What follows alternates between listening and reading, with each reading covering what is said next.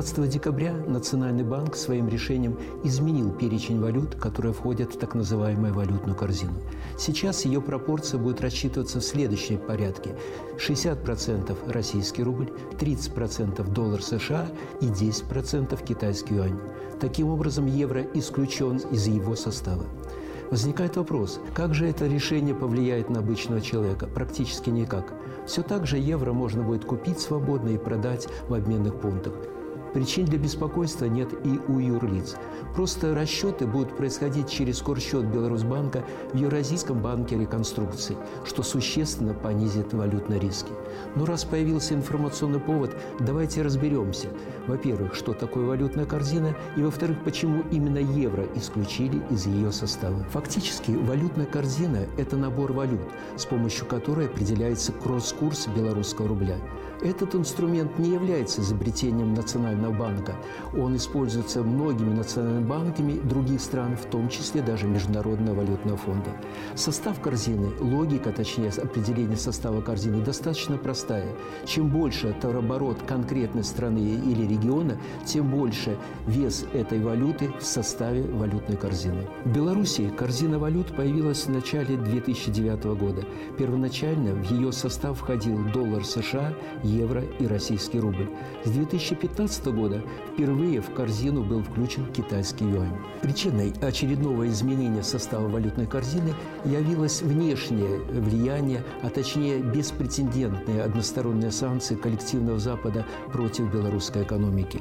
Как следствие, белорусская экономика, или точнее внешнеторговый оборот, был вынужден переориентироваться на так называемый восточный вектор, в результате чего на валютной бирже возник более объемный или более емкий спрос на российский рубль и китайский юань. Одновременно с этим удельный вес евро существенно снизился. Причем эта тенденция имеет долгосрочный тренд.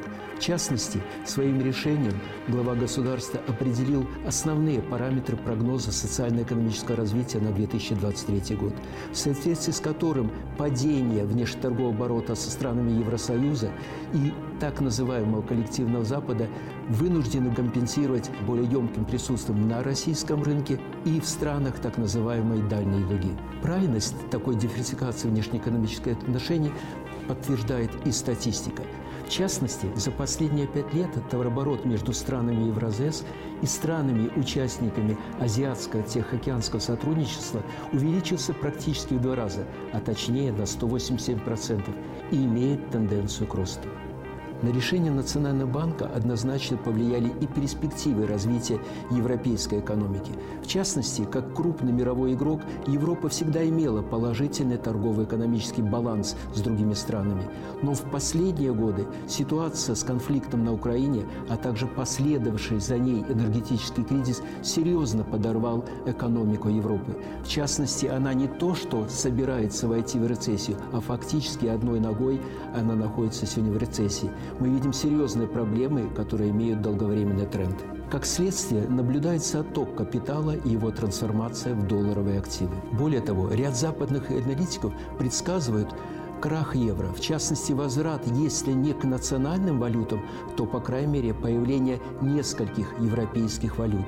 Таким образом, решение Национального банка и Банка России о постепенном эволюционном отходе от валют в своих платежах доллара США, евро следует признать рациональным. Ну а евро получилось первым, потому что это наиболее токсичная и наиболее слабая валюта из вышеуказанных.